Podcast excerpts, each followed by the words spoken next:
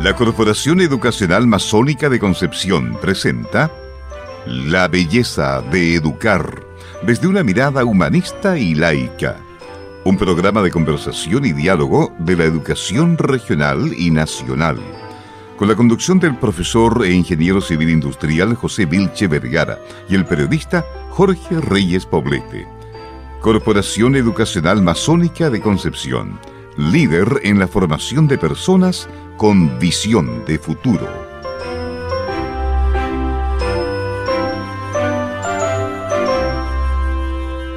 Muy buenas tardes a todos nuestros auditores de Radio Universidad de Concepción. Estamos en el programa La Belleza de Educar, un espacio de conversación y, diálogo desde una mirada humanista y laica. Estamos dando comienzo a este programa con un gran invitado, con el quien hemos trabajado durante esta, este año y lo vamos a presentar. Él es don Juan Eduardo Yacaman Arce, presidente de la Comisión de Asuntos Institucionales y Culturales, director de COEMCO. Muy bienvenido, don Juan Eduardo. Eh, muchas gracias, Jorge. Gracias por la invitación y por poder participar de este programa tan importante. Qué bueno, qué bueno. Damos también las excusas de mm, José Vilche Vergara, nuestro coanimador, quien por compromisos laborales no ha podido estar con nosotros y nos envió muchos saludos y deseos de buen desarrollo de este espacio de conversación.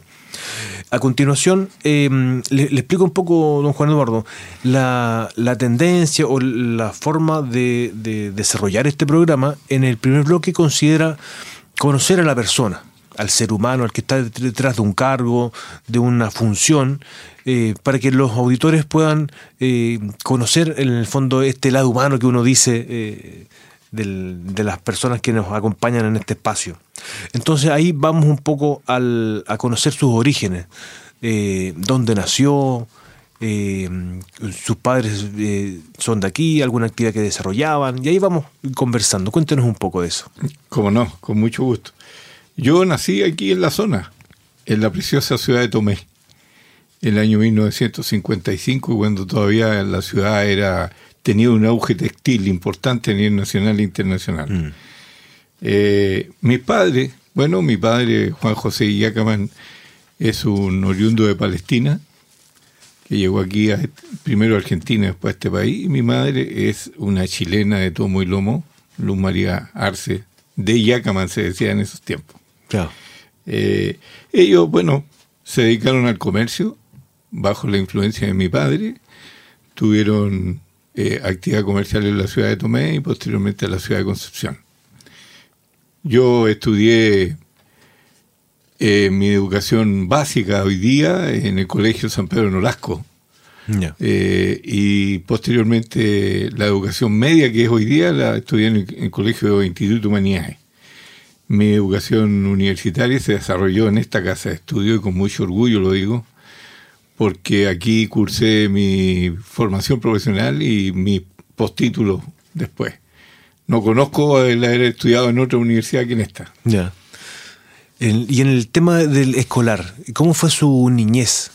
Eh, ¿Se desarrolló en la ciudad de Tomé, después se cambió a Concepción? Eh, ¿Era vía de barrio, esta vía que uno jugaba en la, en la calle? Así es. Eh, ir a Tomé no era tan fácil como hoy día, por supuesto. Eh, se usaba mucho el tren. Era un viaje precioso. Era un tren que pasaba por túneles, eran máquinas a carbón, ahí hay muchas anécdotas. Eh, era un tren lento. uno vivía con sorpresas constantes. Convivía de una manera mucho más fraternal. obviamente la vida de barrio, la vida de calle, la pichanga de fútbol, el, ir a la playa, eh, qué sé yo. Eh, posteriormente en Concepción, algo parecido, un poco más grande quizás, pero ya a una edad más avanzada, digamos, con clubes deportivos, donde se practicó fútbol, básquetbol. Me acuerdo del Lord Cochran, que era en ese mm. tiempo la alternativa que teníamos nosotros, eh, donde con mis primos formamos equipos de básquetbol, baby fútbol, incluso de fútbol. O sea, nuestra vida siempre estuvo ligada al deporte.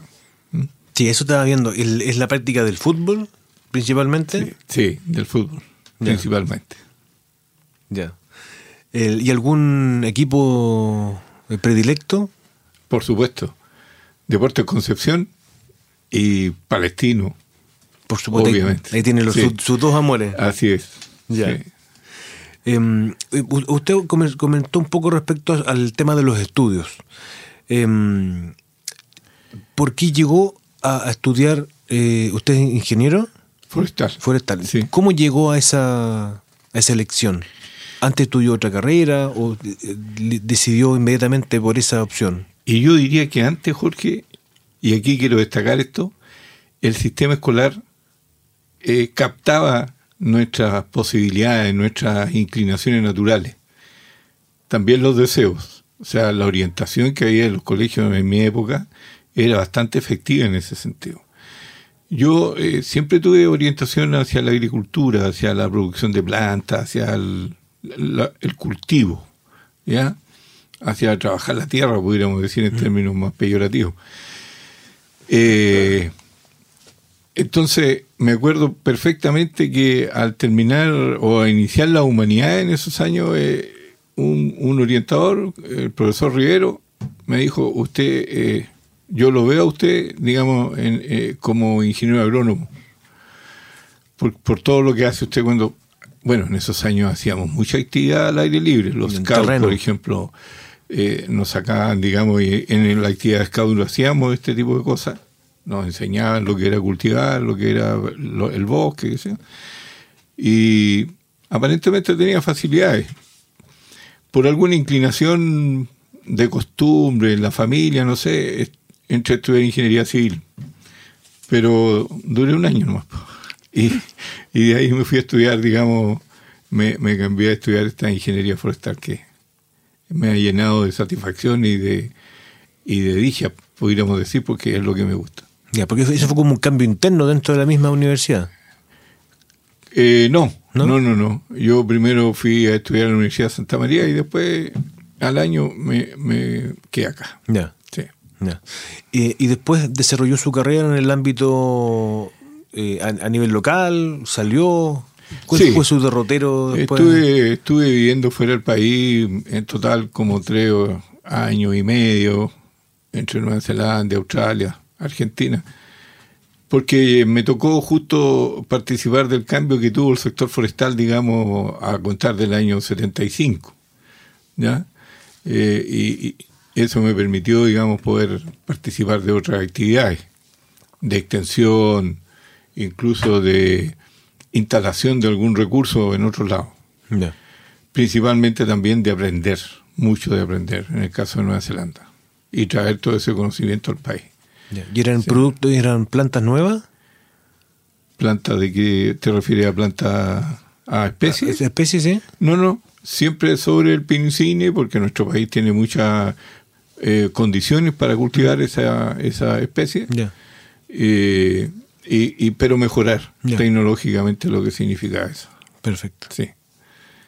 ¿Y, y después se desarrolló allá en, en la ciudad de Concepción, profesionalmente? Sí, en la Universidad de Concepción, porque aquí hasta hoy día este es el centro forestal del país, Claro. y saliendo, digamos, a otras regiones, pero principalmente acá, siempre teniendo esto como base. Ya. Sí. El centro de operaciones, en el fondo, Acá. está es la ciudad. Sí. Ya. Em, y a nivel familiar, eh, hijos, Sí. nietos, Eh, por ahí no me, no, me, no me ha funcionado mucho, lamentablemente. Quería yo tener una gran familia de- en términos de cantidad, pero bueno, tengo dos hijos. Eh, José Miguel el mayor, alumno de esta universidad y egresado aquí también, y hizo postítulos aquí, un magíster. Eh, él es biólogo marino y María Paulina, eh, que es psicóloga. María Paulina no, no tuvo hijos, José Miguel tiene una hija, mi nieta, Amira, a quien yo amo mucho, pero están muy lejos, viven en Coyhaique. Así que mi descendencia es cortita. sí. poco pero bueno, dicen por ahí. Ojalá, sí. Eso es lo que se pretende. Qué bueno. Em, y a nivel de, del, del desarrollo como personal, ¿algún hobby, alguna actividad que ocupe Juan Eduardo cuando ya termina su, su jornada laboral? eh, cierra la cortina y dice, ya, voy a ir a, no sé, a, la piscina, no sé, a jugar fútbol. Lo del fútbol lo practiqué hasta cuatro años atrás, hasta que pude. Pero eso tuve que lamentablemente dejarlo de lado. Eh, hoy día mi hobby principal es la aeronáutica, ¿cierto? Y yo diría que principalmente la aeronáutica y la agricultura como hobby. Tengo ahí un, un, espacio donde yo practico todo esto de los cultivos, de, de poder mejorar la condición de crecimiento, de implantación de, de especies y de producir algo para la casa, o sea, eh, en el fondo un poco manteniendo las tradiciones. ¿Ah? Eh, no sé si una vez que veamos los números va a ser más barato o más caro, pero da muchas satisfacciones el poder lograr, digamos, eh, abastecer. Es algo natural. Es, es, ese cultivar la tierra eh, después de pasar, no sé, por ejemplo, de una oficina. Usted igual tiene harto terreno, pero mm. es como de pasar de la oficina del escritorio a ir a, no sé, a, mover la tierra para plantar una papa. Sí. Esa eh, tiene otra gracia y es porque es la papa que usted se va a comer, el, no sé, un tiempo más. Y porque uno puede analizar también, Jorge, eh, qué va pasando con esto, porque esto es como y disculpe la comparación, pero es como tener un hijo, o sea, uno siembra y va viendo si ese esa siembra resultó en una planta y acompañar la planta y cosas yo diría románticas, pero que también son productivas. Mm. Y incorporando nuevas tecnologías entre lo que se puede. Eh, el, el, hobby no es solamente hacerlo, sino que también informarse de lo que pasa y, y llegar a producir. Quizás si cuando ya se acaba el tiempo de, vía activa en lo laboral, nos dediquemos a, hacer eso ya de una manera más, más productiva, podríamos decir, más, de mayor volumen. Sí. ¿Y hay algún sueño, algo que sienta que todavía tiene, le gustaría como por cumplir y está ahí como en el, y lo mira así en el horizonte? En ese sentido he sido bien pragmático, pragmático toda mi vida. Eh, voy muy de acuerdo a lo que soy en el momento y a lo que podría ser. Yo ya hace rato pasé la última curva y estoy, estoy viviendo, digamos, lo que corresponde vivir este año en esta condición. Eh, he participado de tantos proyectos, he participado de tantos cambios, he ido en el tiempo conociendo lo que significa vivir de otra manera, en forma constante, de poder entender las nuevas generaciones, de entender la nueva condición, sobre todo en nuestro país. Quizás si mi sueño fuese alguna vez poder lograr de que la sociedad tenga una condición más humana, que tenga una condición más de reunirse y no de desunirse, que volvamos por esos espacios de, de, estar juntos y no de ser tan individual Quizás si ese es un sueño que, bueno, no depende de mí, pero que uno lo puede tener también. Claro, eso, eh, se refiere como al bien común, que quizás antes estaba un poco más, eh, eh, no sé si internalizado en la población, pero la gente pensaba un poco más en el que está al lado. Sí, exactamente. La sensibilidad social. Mm. El saber que el del lado puede necesitar tanto o más que yo y tener la predisposición. Hoy día he hecho un poco de menos eso en términos en términos simples y en términos efectivos. Claro, porque en el fondo que eso no, no depende de una persona, eso depende a un contexto social, a un contexto eh, a nivel global. Esto no es algo que pase solo en Chile. Estamos viviendo una sociedad del individualismo eh, exacerbado, si lo podemos decir así. Claro, lo que pasa es que eh, uno puede decirlo porque puede comparar. Mm comparó lo que vivió en su niñez, adolescencia y primera juventud con lo que hoy día está pasando. Y trata de inculcarlo en los, más cercanos.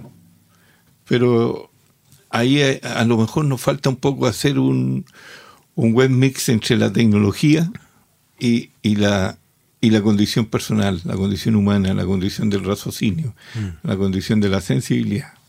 Ahí falta un poco. Sí.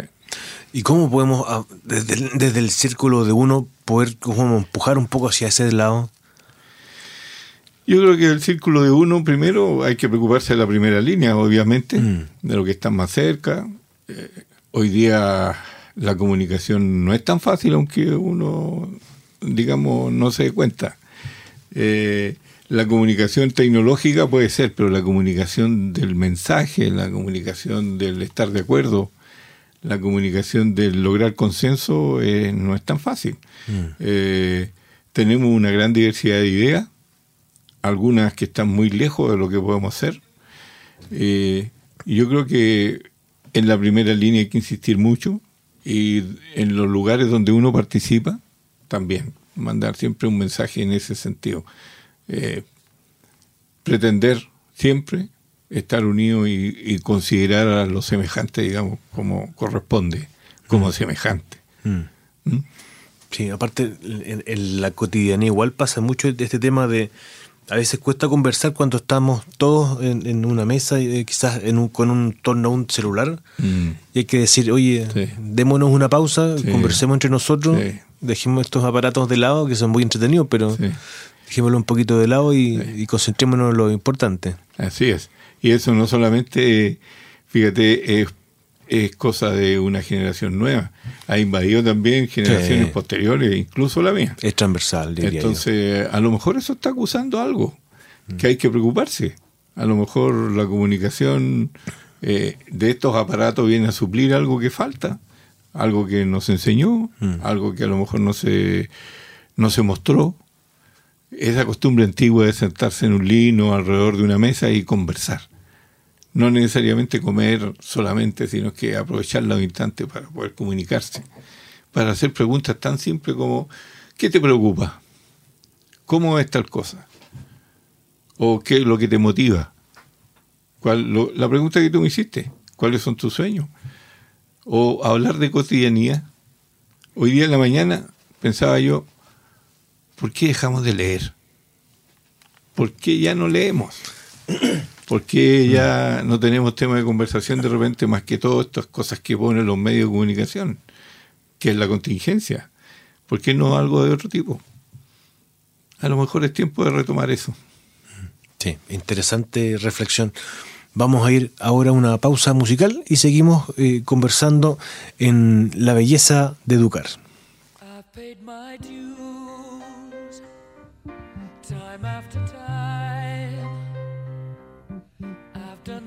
Sentence, but committed no crime and bad mistakes. I've made a few. I've had my shells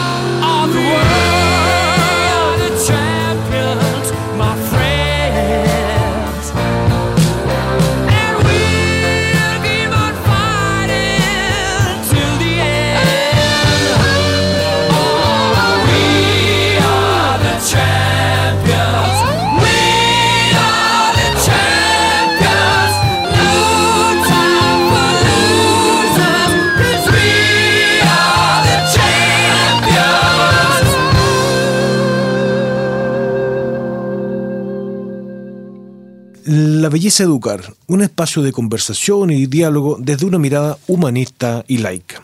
Estamos conversando esta tarde con Juan Eduardo Yacaman Arce, él es eh, director de COEMCO y presidente de la Comisión de Asuntos Institucionales y Culturales.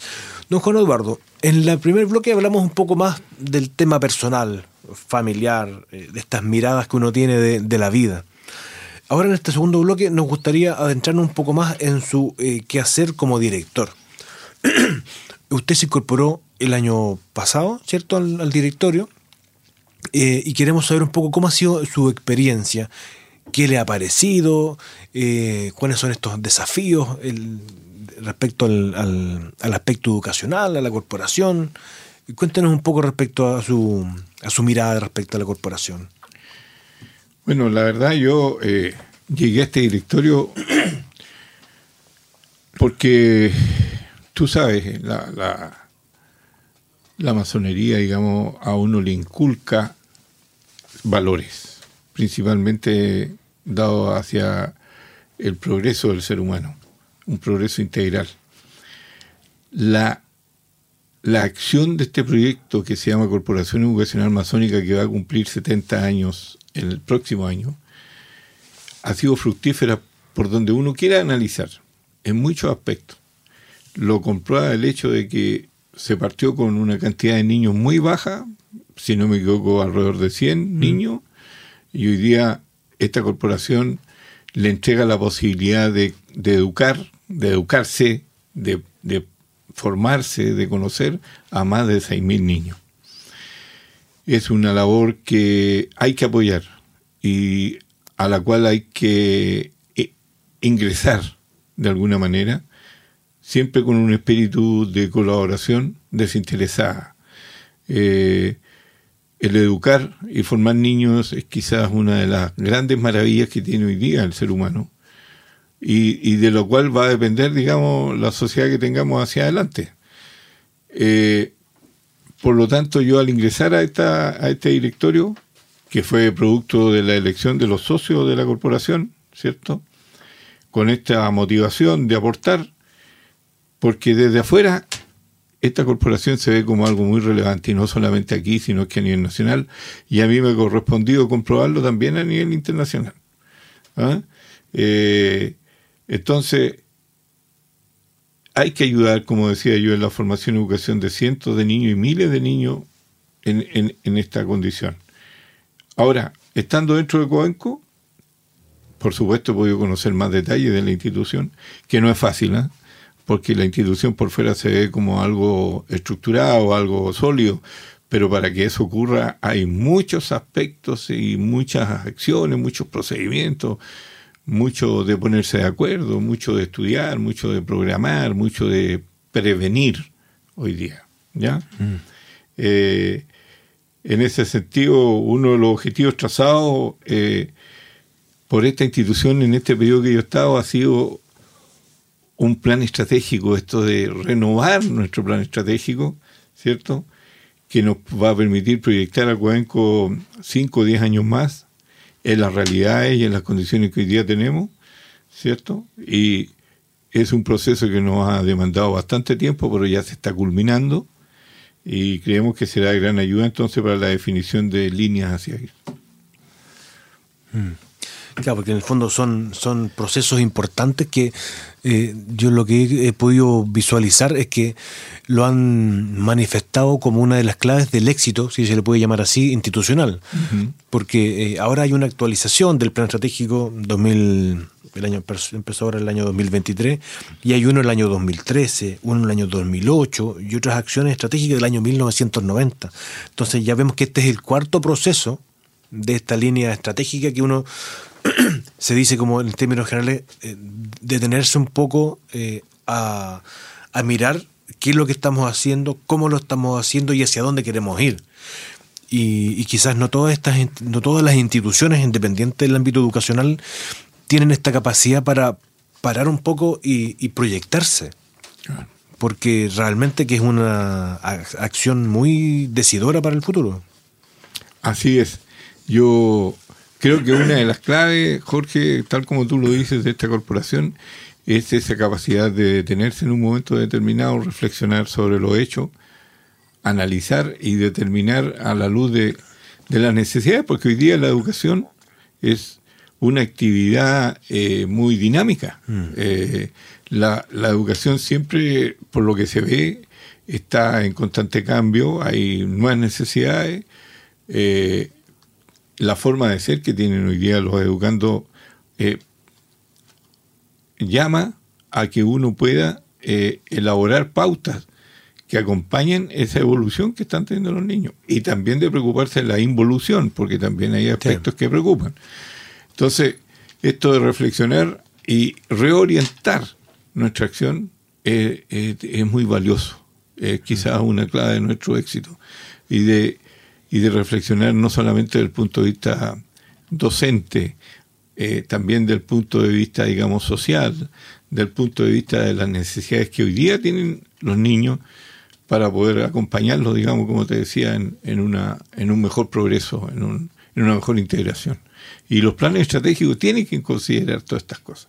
Ahora, desde el punto de vista de los docentes, de los apoderados, en, general de la comunidad educativa, estos planes estratégicos son una excelente herramienta para poder considerar, digamos, la participación y mantener y aumentar la participación de todos los estamentos que conforman una comunidad educativa. Claro, que no es menor. No es menor. Entre apoderados, funcionarios. Claro. Em, y ahora, uno de los ámbitos en los cuales usted se ha desarrollado en el directorio tiene que ver con esta Comisión de Asuntos Institucionales y Culturales. Em, cuéntenos un poco respecto a su, a su vivencia en esta, en esta área. Ya. Bueno, el directorio, una vez constituido, ¿cierto? Cuando empezamos nuestra actividad, me solicitó eh, presidir la Comisión eh, de Asuntos Institucionales y Culturales el directorio, como para poder aclararle a nuestro oyente, está constituido como directorio, como grupo directorio, pero a su vez cuenta con varias comisiones de trabajo para poder desarrollar esto que hablábamos hace un rato de que sea integral y que tenga el mismo nivel. Eh, hay comisiones de asuntos educacionales, que es muy importante, carrera docente y gestión del desempeño, infraestructura, finanzas, descuentos, becas y presupuesto, matrícula, plan estratégico, deporte, que es la, es la más nueva, eh, digamos, la actividad Benjamín de nuestra, de nuestra corporación, y que fue producto de un análisis donde vimos que era muy importante fomentar y enaltecer el deporte como actividad recreativa para los niños. Y naturalmente la Comisión de Asuntos Institucionales y Culturales que yo presido. Ahora, esta comisión ha tenido un trabajo bien intenso en este último tiempo, con reuniones mensuales, ¿cierto? Para avanzar en las diferentes líneas de acción. Por ejemplo, un plan estratégico de captación de socios, que aunque parezca raro, el universo de quienes participan de esta corporación como socio es pequeño, está relacionado solamente con personas que participan de las logias masónicas aquí en la zona y en Concepción. Porque Talcahuano, por ejemplo, tiene otra corporación aparte. Esto es solamente de Concepción, como comuna. ¿ya? Eh, y eso hace de que este esfuerzo que hay que practicar esté eh, basado en, poca gente. Entonces, Concepción, Chihuayante y San Pedro. Y San Pedro. donde están los colegios. ¿ya? Eh, un plan estratégico de captación de socios en términos que requiere solventar una necesidad que es captar nuevos socios, lo que le da mayor sustentabilidad y durabilidad en el tiempo económico. Captación, capacitación en la gestión de crisis comunicacional, hoy día es muy importante. Eh, como hablábamos, son muchas las situaciones positivas y negativas que se van generando en el tiempo. Entonces es necesario tener ahí algo constituido y con técnicas adecuadas, digamos, de comunicación convenio de colaboración y cooperación mutua con la Corporación Cultural de la Universidad de Concepción y de Artistas del Acero, lo cual nos ha traído eh, muchas alegrías, mucho trabajo en común y que queremos seguir fomentando. No nos cabe duda que lo que hoy día nosotros entregamos y recibimos de ellos puede ser de mayor eh, envergadura. ¿ya? Eh, bueno, además editamos un libro que se llamó Maximiliano Díaz Soto, Biografía y Aporte a la Gestión de la Corporación Educacional Masónica de Concepción. Este libro lo escribió don Carlos Muñoz Lauraña, que si no me equivoco es docente de esta universidad. Sí. Y usted, pues, como gran hombre de las comunicaciones, don Jorge Reyes Poblete. Fuimos capaces también de terminar el proyecto del himno de Coenco, que no lo teníamos. Cada colegio tenía su himno por separado, pero ahora la corporación tiene un himno que es cantado de forma maravillosa por los niños de los colegios en un gran coro. Elaboramos un contrato además de marca para los establecimientos educacionales que usen la marca Colegio Concepción. En otras regiones como Talca, Linares, Parral, San Carlos, Chillán, Los Ángeles. Esto justamente porque eh, hoy día la educación y las instituciones educacionales están eh, rodeadas de muchas situaciones, algunas que pueden acarrear grandes problemas, ¿cierto?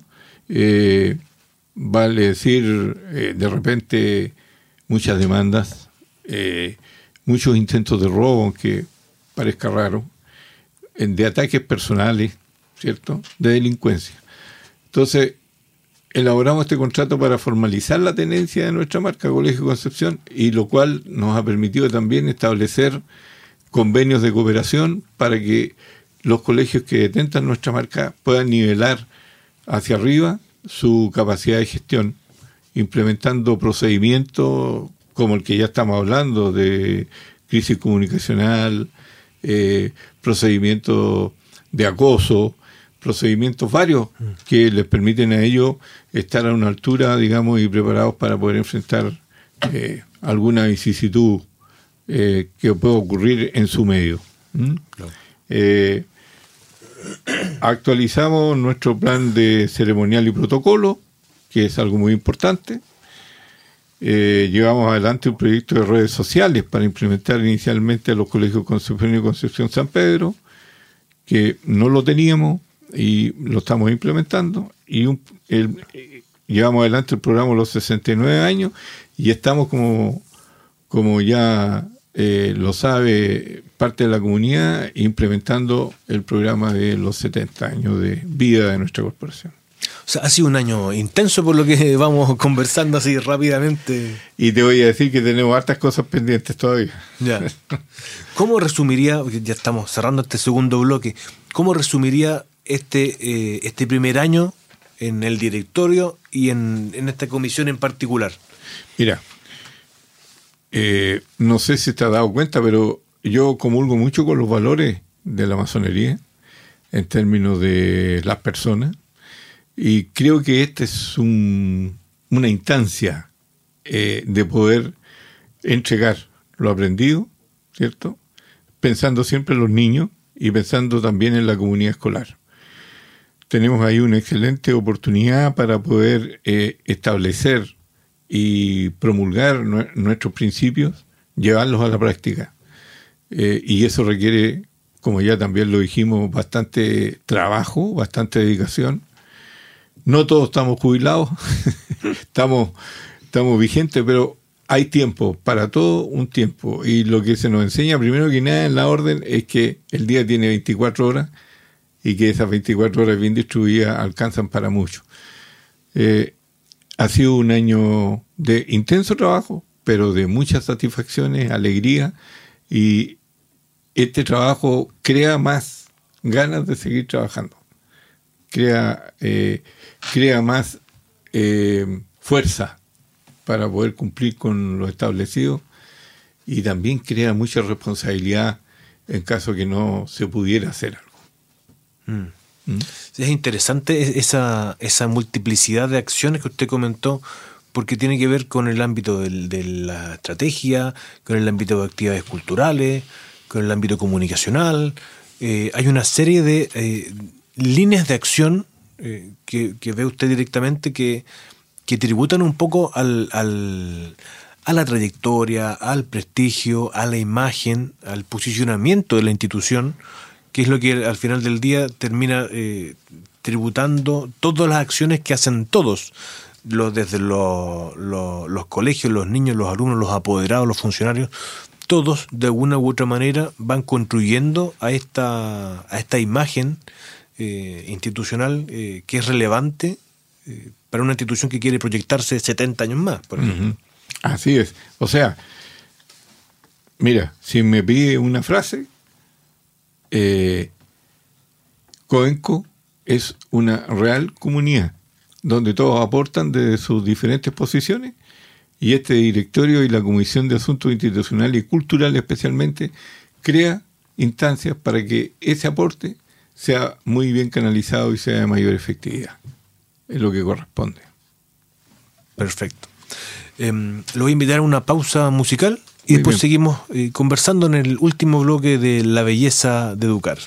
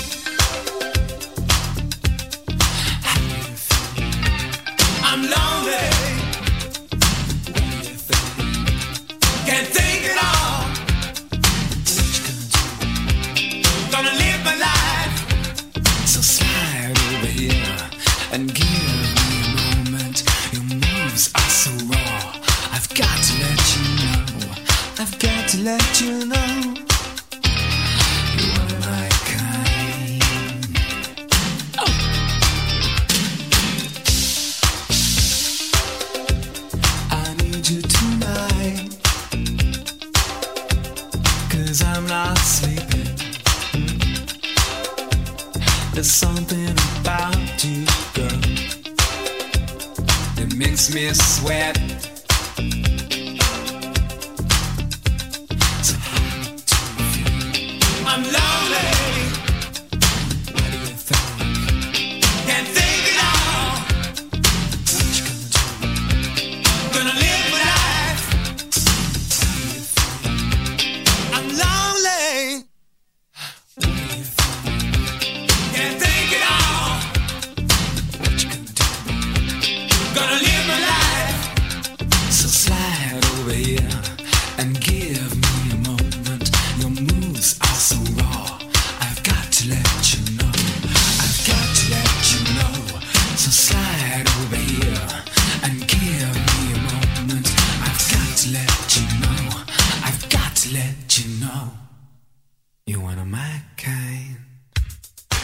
Seguimos conversando en La Belleza Educar eh, con un don Juan Eduardo Yacaman Arce respecto a la corporación, a las actividades culturales. Hablamos de las actividades propias de los 69 años, con una serie de actividades, acciones, y ahora en el último bloque queremos adentrarnos en el gran desafío del 2024. ¿Cuál es? Los 70 años de Coemco. Don Juan Eduardo, Cuéntenos un poco respecto a este gran titular que yo le doy 70 años. ¿Cómo lo vamos a celebrar? Bueno, estos 70 años ya empezaron a celebrarse con la programación de las actividades que partió hace ya más de seis meses. Eh, bueno, hay un programa ambicioso, eh, el, cual tiene pensado, por ejemplo, eh, se busca elaborar una propuesta que abordará la participación de todas las comunidades educativas. Eso es algo importante. Transversalmente, todas las comunidades de cada colegio, o sea, la comunidad de cada colegio, se van a integrar en poder llevar adelante esta, esta celebración. Eh, alumnos, profesores, asistentes de la educación, padres y apoderados, exalumnos, que es un estamento muy importante. Mm. También eh, acciones dirigidas, digamos, a los socios de la corporación, de tal manera que nadie quede ajeno a poder participar de esta celebración. Entonces se dividieron en diferentes tipos de actividades a desarrollar a lo largo del año. ¿Ya? ¿Mm? Actividades artísticas, por ejemplo, encuentros de coros. Nuestros colegios tienen eh, una actividad maravillosa como es el canto de los niños en, la expresión artística y tenemos un festival de la voz también para los funcionarios, una gala folclórica como corresponde, presentaciones de la orquesta de cuerda de Coenco, el coro de Coenco, etcétera. En, en el aspecto artístico tenemos mucho que dar. Y eso siempre con la colaboración de el Corcudec, que es la Corporación Cultural de la Universidad de Concepción, a través de su orquesta sinfónica, ¿cierto? Y de artistas del acero que también nos aportan en el aspecto teatral de expresión corporal. Sí. ¿Mm? Si me permite un paréntesis ahí, en, dentro de este mismo programa, ¿Mm? dentro del, del año que hemos tenido, hemos desarrollado, entre los invitados estuvo Mauricio Santos, director del coro, y en el programa pasado estuvo Humberto Águila, director de la orquesta. Entonces, el tema cultural igual ha sido llevado a la belleza de educar dentro de este año. Ah, qué bien, qué bien. O sea, te fijas, estamos mancomunados, mm. estamos haciendo que esto, digamos, tenga expresiones diferentes como para que eh, su resultado sea de mucha ganancia, especialmente para los niños. Bueno, dentro de las actividades culturales y educacionales, tenemos un concurso de diseño digital y videos, un encuentro nacional de informática y emprendimiento escolar, concierto de la Orquesta Sinfónica Concepción en los colegios de la universidad, ¿cierto? Concurso de debate infantil, jornada de declamación, el primer encuentro regional de educación, festival de bandas musicales estudiantiles, obra de teatro estudiantil, encuentro de jóvenes líderes, un gran concierto de gala que esperamos sea algo maravilloso donde va a interactuar eh, la música docta a través de la Orquesta Sinfónica de la Universidad de Concepción y los coros, el gran coro de los colegios Concepción, como una forma de entregarle a, quienes puedan asistir, digamos, eh, nuestra preocupación para que la formación de los niños considere esta parte que es tan importante como en lo artístico, la expresión. Mm. Eh, en, el aspecto deportivo, que es, digamos, una, un aspecto que está en desarrollo, pero con mucha fuerza, tenemos considerado los campeonatos de fútbol de los alumnos, eventos deportivos de los funcionarios, eventos deportivos de los padres y apoderados, las Olimpiadas Fraternales y finales deportivas que van a ocupar prácticamente todo el año 2024 y que tienen gran valor que van a poder interactuar entre los alumnos, apoderados, eh, funcionarios eh, de todos los colegios. Es decir, no solamente va a significar un, una competencia deportiva, sino que también un compartir, eh, porque bueno, van a tener que trasladarse de un colegio a otro lado, donde estén las instalaciones, y ahí se va a producir esta, esta relación que andamos buscando hace tanto tiempo de todos quienes integran la comunidad educativa. En, el aspecto institucional, por supuesto, la Asamblea de Socios de los 70 años, una romería al cementerio para recordar a quienes nos precedieron y que nos entregaron el legado de esto tan grandioso que hay hoy día, actos públicos, almuerza o cena con los socios, la cena de los funcionarios que se hace todos los años, ciclo de charlas de invitados nacionales e internacionales. Y aquí me quiero detener un poco porque esto es muy, muy importante. O sea, el poder escuchar a personas que tienen una gran posición en el aspecto educacional, no solamente a nivel nacional, sino que internacional, es para nosotros algo muy importante porque aprendemos mucho de lo que ellos nos puedan entregar. ¿ya? Mm. En resumen, como tú puedes ver, se viene un 2024 marcado por celebraciones de los 70 años y donde estamos ya cargando nuestras baterías para poder hacerlo lo mejor posible. Así veo, se ve, mm. se ve entretenido el programa. Usted hizo un mención al tema del deporte. Ahí quiero comentarles a nuestros auditores un poco más respecto a eso, porque se formó un club deportivo escolar Colegios Concepción. Esta es una premisa, es una novedad. Eh, si nos puede comentar un poco de eso, don Juan Eduardo. ¿Cómo no? ¿Cómo nace esto? Sí. Eh, Lo esposó así. Esto nació eh, producto de las reuniones de directorio, haciendo un análisis de qué es lo que nos faltaba, digamos, para poder ir a una integralidad mayor todavía en lo que es la formación y educación de nuestros niños.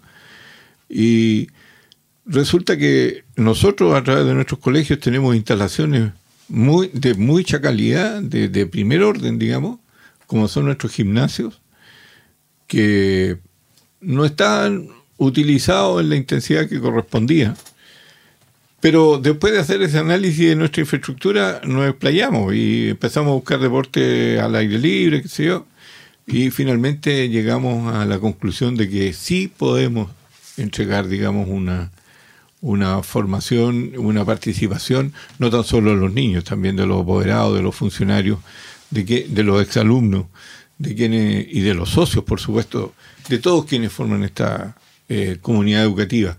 Eh, el deporte hoy día es una herramienta fundamental, digamos, en la formación social incluso de los niños. Mm. El compartir, el tener un incentivo de hacer actividad física, pero también de relacionarse eh, en la sana competencia es muy importante. Por lo tanto, nuestros proyectos eh, van con esta orientación incluida, con estas actividades incluidas. Eh, también te quiero adelantar el hecho de que en un próximo nuevo centro educacional que esperamos tener eh, en un tiempo más, está considerado un gran campo deportivo, aparte del que ya tenemos en Hualqui, eh, donde los niños van a poder tener una posibilidad de practicar diferentes deportes de muy buen nivel y lograr con ello, digamos, una integración también de los otros estamentos de la comunidad. Perfecto. O sea, se vienen desafíos, se vienen proyectos, se vienen una serie de, titulares para el, para el mañana. Sí. Por lo que veo. Sí. Usted mencionó también algo que me interesa, que son los exalumnos. Particularmente yo soy exalumno del Colegio Concepción eh, y, cuando dijo eventos de exalumnos, actividades con exalumnos, em, los exalumnos son parte de las comunidades educativas. Y uno dice eh, en el ámbito de la, de la gestión que ellos eh, vivieron la experiencia. Entonces no es, eh, no es cualquier público, no es cualquier estamento de la comunidad. Eh, ¿Qué nos podría decir del, de este estamento de los exalumnos de los colegios corporativos? Mira, lo primero que te podría decir es que los exalumnos son quienes en un momento dado dan hacia afuera la imagen de lo que es una institución, en este caso de la Corporación Educacional Masónica y de los seis colegios. El haber sido alumnos y haber confiado en la educación de sus hijos a la misma institución, ya tienes ahí una comprobación, digamos, de, de que lo que se hace tiene su valía, que sirve y que le entrega a, a, estos apoderados nuevos, digamos, una confirmación de lo que ellos, con ellos pasó. Eh, los exalumnos tienen que estar integrados en la comunidad educativa porque pueden ser no apoderados, pueden ser incluso funcionarios, pueden ser principalmente quienes opinan sobre lo que ellos recibieron y en la institución que estuvieron. Por lo tanto, necesitamos que estos exalumnos participen activamente de las actividades de la corporación. Necesitamos que ellos se integren en los diferentes ámbitos.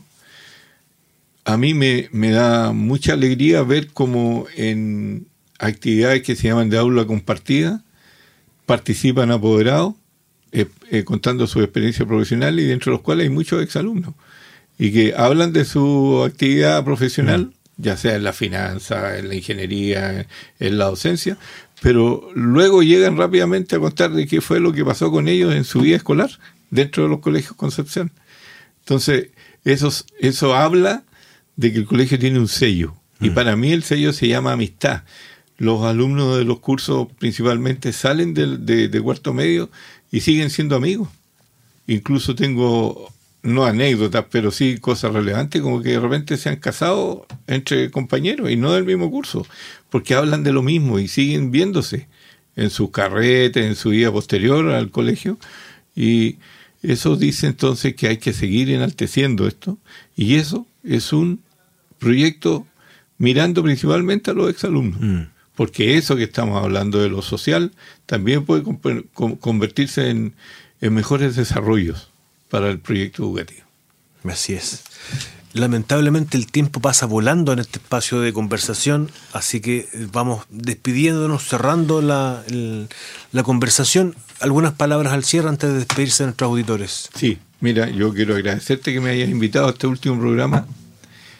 Quiero, quiero decirte que este es un programa muy importante, que yo espero que ustedes puedan tener la posibilidad de incentivarlo no tan solo en, la calidad, sino que también en la cantidad. Porque programas como este hacen de que mucha gente pueda interpretar lo que pasa con los aspectos educacionales en nuestros colegios. No me cabe duda que la comunidad educativa está interesada en conocer lo que pasa aquí. Y sería bueno también poder medir, tener, digamos, alguna forma de, de decir, mira, este tiene esta cobertura, a lo mejor podríamos incentivar a que tuviera esta otra cobertura. Pero, pero yo quiero felicitarlos porque es una instancia muy bonita, eh, muy efectiva además, de poder eh, conversar sobre algo que es muy importante hoy en día, que es la educación y la formación de los niños. Perfecto. Muchas gracias a usted por la, por la disponibilidad, por la eh, participación, el entusiasmo y así vamos cerrando esta temporada 2023, proyectando un gran 2024. Así que agradecer el tiempo, la disposición de todos quienes nos han escuchado durante este año. Muchas gracias y será hasta una próxima oportunidad. La belleza de educar desde una mirada humanista y laica fue presentado por la Corporación Educacional Masónica de Concepción líder en la formación de personas con visión de futuro.